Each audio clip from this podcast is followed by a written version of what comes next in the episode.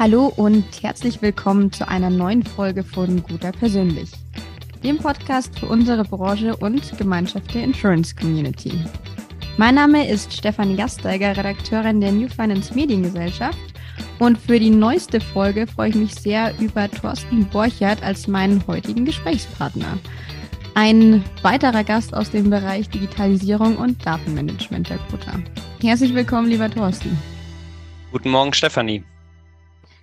Ich würde direkt mal mit einer Definitionsfrage einsteigen. Und zwar wabert der Begriff ja oft durch die Medien, aber oft weiß man oder ich auch nicht zugegeben ganz genau, was damit anzufangen. Wie lautet denn deine Definition des Wortes Datenkompetenz?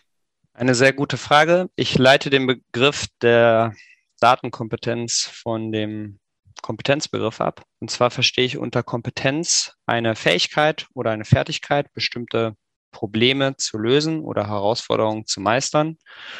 Und der Mensch hat unterschiedliche Arten von Kompetenzen. Also wir haben eine sprachliche Kompetenz, wir haben eine mathematische Kompetenz, wir haben soziale Kompetenzen und dann haben wir halt zusätzlich noch eine Datenkompetenz. Mhm. Und unter Datenkompetenz verstehe ich den Umgang den kompetenten Umgang mit Daten, also die Fähigkeit, Daten auf eine kritische Art und Weise zu sammeln, zu managen, zu bewerten und schließlich auch anzuwenden. Und es ist halt nicht eine Spezialkompetenz, die relevant ist, sondern es ist eher, also eine Spezialkompetenz ist eine Kompetenz, würde ich jetzt so bezeichnen, die nur für wenige Menschen relevant ist. Das ist eher eine Kompetenz, die für viele Menschen relevant ist. Und das hat man zum Beispiel auch während der Corona-Pandemie gesehen, dass es von Vorteil ist, mit Daten umgehen zu können, Daten zu verstehen mhm. und darauf basierend Entscheidungen treffen zu können. Ist es demnach wichtig, dass wirklich jeder Datenkompetenz erlernt, der, sage ich mal, im aktuellen Versicherungsumfeld arbeitet? Ja, sehe ich so und ich erachte es auch für die Zukunft als eine Fähigkeit, die immer wichtiger werden wird und unseren Arbeitsalltag und unser privates Leben also positiv beeinflusst. Menschen, die datenkompetent sind, denen wird es leichter fallen, rationale oder Entscheidungen basierend auf Daten zu treffen. Mhm. Jetzt ist die Gotha ja ein datengetriebenes Unternehmen. Heißt es denn im Umkehrschluss, dass diejenigen, die sich nicht unbedingt mit dem Begriff Datenkompetenz oder mit den entsprechenden Qualifikationen auseinandersetzen, dann hinten runterfallen? Oder wie funktioniert es, ein datengetriebenes Unternehmen zu sein? Was heißt das genau? Das sehe ich erstmal nicht so, dass die Kollegen, die weniger mit Daten umgehen können, großartige Probleme bekommen würden. Und ich denke auch, dass, dass es uns manchmal gar nicht bewusst ist, wie datengetrieben und datenkompetent wir bereits sind. Weil speziell die Versicherungsbranche seit jeher Entscheidungen auf Basis von Daten herbeiführt oder trifft. Also mhm. wir nutzen Daten, um Produkte anzubieten, um Risiken zu ermitteln. Und das brauchen wir für die unterschiedlichsten Versicherungen, dass wir beispielsweise bei einer Haftpflichtversicherung oder bei einer Betriebsunterbrechungsversicherung jetzt sage ich mal, dass wir da ein bestimmtes Risiko ermitteln müssen. Mhm. Und das machen wir, indem wir Modelle verwenden. Und wir bauen oder wir nehmen dafür mathematische und statistische Modelle und verwenden Wahrscheinlichkeiten und damit können wir dann ein Risiko berechnen. Mhm. Und das heißt für mich, dass wir in der Versicherungsbranche und bei der Gotha datengetrieben sind und datengetrieben unsere Produkte, Tarife anbieten. Also es gibt häufig einen Vergleich, wenn man über datengetrieben, datenkompetent spricht, immer den Vergleich mit den Tech-Unternehmen, äh, wie zum Beispiel Google, Netflix, Amazon. Mhm. Und die, wo man ja davon ausgeht, dass sie in einer anderen Dimension tätig sind und ebenfalls ihre Produkte datengetrieben anbieten. Weil, also für mich stellt sich aber eher die Frage, okay, ab wann bin ich denn ein datengetriebenes Unternehmen oder ab wann arbeite ich in einem datengetriebenes Unternehmen? Und für mich stellt die Gotha als Unternehmen, was Unternehmensentscheidungen auf Grundlage von Daten trifft und nicht aus dem Bauchgefühl heraus, stellt es für mich halt ein datengetriebenes Unternehmen dar. Mhm.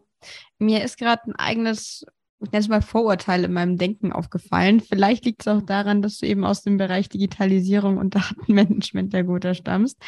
Aber es ist ja gar nicht zwangsläufig an Digitalisierung geknüpft. Geht es denn vielen Leuten so, vielleicht jetzt auch um mein eigenes Defizit ein bisschen zu entwerten, dass sie Datenmanagement automatisch mit Digitalisierung in Verbindung setzen, weil es natürlich ein valider Punkt, dass du sagst, Daten wurden schon seit jeher erhoben im Versicherungskontext und ist nun mal auch ein, eine relevante Basis, um darauf Versicherungsprodukte zu entwickeln.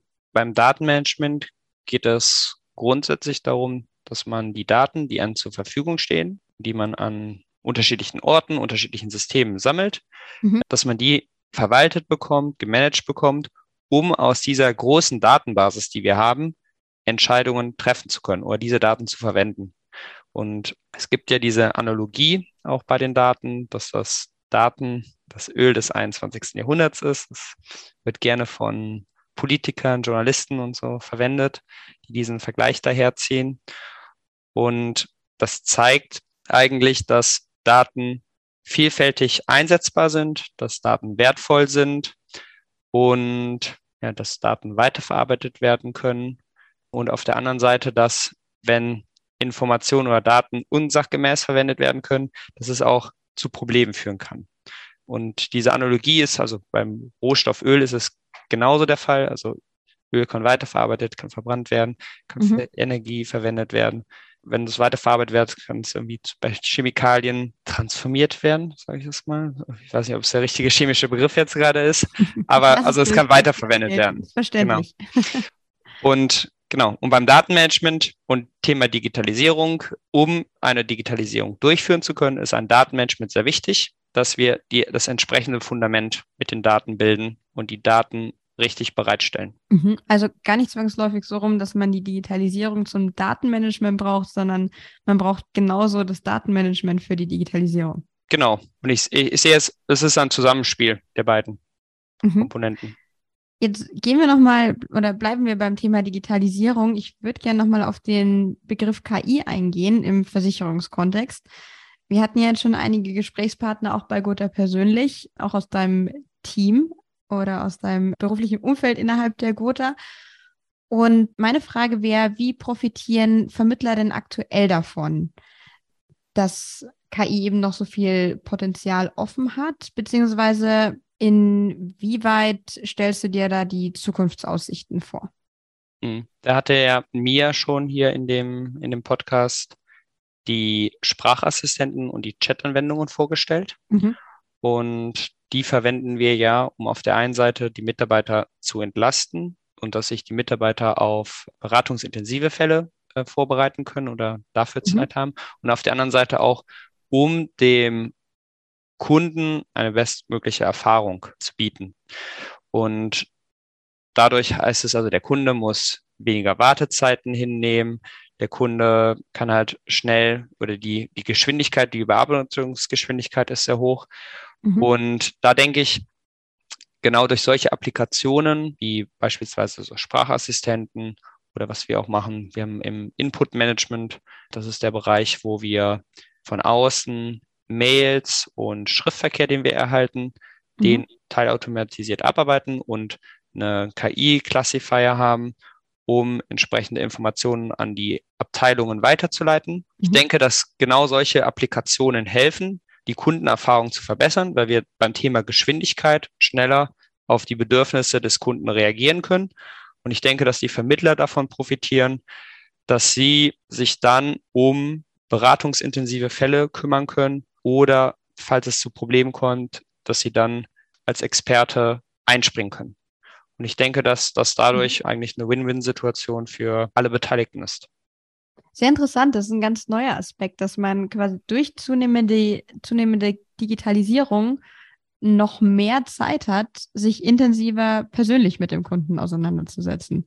Das habe ich genau. so tatsächlich noch nicht gehört, habe ich mir so auch noch nicht Gedanken drüber gemacht, aber eigentlich logisch genau. und auch spannend. Ja, genau.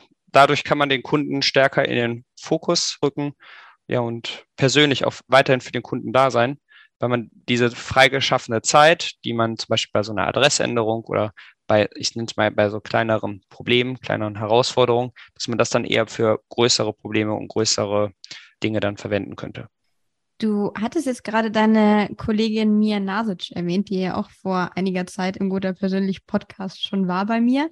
Ihr hatte ich so eine ähnliche Frage gestellt, die mir jetzt noch eingefallen ist und dir würde ich es jetzt in abgewandelter Form stellen. Aber doch kurz und knapp, wie intensiv setzt du dich denn privat mit dem Thema Datensicherheit auseinander? Wie relevant ist es für jemanden, der sehr viel mit Daten und gleichzeitig auch mit Digitalisierung zu tun hat? Das Thema Datensicherheit nehme ich sehr ernst und ist mir auch sehr wichtig. Ich finde diese Frage gerade sehr interessant und sehr passend. Vor einer Woche hat mir nämlich ein Freund mitgeteilt, dass sein Google Account gehackt wurde, also von ihm und seiner Frau. Die haben zwei Accounts. Und da hatten wir auch darüber gesprochen, so wie wertvoll Daten eigentlich oder die privaten Daten als auch unternehmerische Daten für einen mhm. persönlich sind. Also Daten sind ein wertvolles Gut, was besonders schützenswert ist. Auf der anderen Seite finde ich es schwer einzuschätzen, was man alles als Privatperson unternehmen muss, welche Sicherheitskonzepte, um höchste Datensicherheit zu gewährleisten. Und es gibt da diesen Konflikt zwischen Komfort und IT-Security mhm. oder den Kompromiss. Also auf der einen Seite, um eine möglichst hohe Sicherheit zu erreichen, muss ich sehr viele Sicherheitskonzepte einhalten. Auf der anderen Seite macht das die ganze Situation nicht so bequem, nicht so komfortabel. Und ich halte mich an die Sicherheitskonzepte, also speichere dazu meine privaten und sensiblen Daten nur auf meinen eigenen Geräten, führe so Sicherheitsupdates durch, verwende immer stärker Passwörter, nutze Zwei-Faktor-Authentifizierung, also so diese ganzen Basics. Aber dennoch ist und mir tatsächlich bewusst. alles, was Arbeit macht und nervt. genau, aber dennoch ist mir bewusst, dass es auch tendenziell wahrscheinlich nicht ausreichen wird und dass Gefahren und Cyberangriffe überall lauern und dass wenn jemand wirklich möchte oder Hacker es bewusst auf eine Person abgezielt haben, dass es dann sehr schwer ist, ja, sich davor zu schützen. Aussage ist aber dennoch, also Sicherheitskonzepte sind da, halte ich mich dran, sollten sich auch die Menschen bewusst sein, dass es sich daran lohnt, sich daran zu erhalten. Und es ist halt eher ein Prozess, in dem man sich weiterentwickeln kann. Aber man kann halt ein System nur immer relativ sicher machen und das Wichtige ist, wenn man es einmal sicher gemacht hat, man muss es auch sicher halten und im Laufe der Zeit das weiter pflegen. Ja, das erinnert mich gerade wieder an die Aussage, die größte Sicherheitslücke auch in einem Unternehmen ist der Mitarbeiter. Der Faktor Mensch. Das ist in dem Fall dann aber schon wieder ein Thema für die Cyberversicherung vermutlich. Vielleicht genau. an anderer Stelle hier bei Guter persönlich. Dir aber erstmal vielen Dank für die Beantwortung meiner Fragen und abschließend würde ich jetzt noch einmal an dich abgeben für deine Nominierungsfrage an den Interviewgast deiner Wahl. Wen möchtest du denn nominieren und mit welcher Frage? Ich nominiere Lisa Janke. Sie ist Teil des Vorstands der Gotha Stiftung und Nachhaltigkeitsexpertin. Und ich habe folgende Frage an Lisa. Warum hat ein Versicherungskonzern eigentlich eine Stiftung? Interessante Frage. Ich bin gespannt, ob sich da schon der ein oder andere Zuhörer, Zuhörerin darüber Gedanken gemacht hat.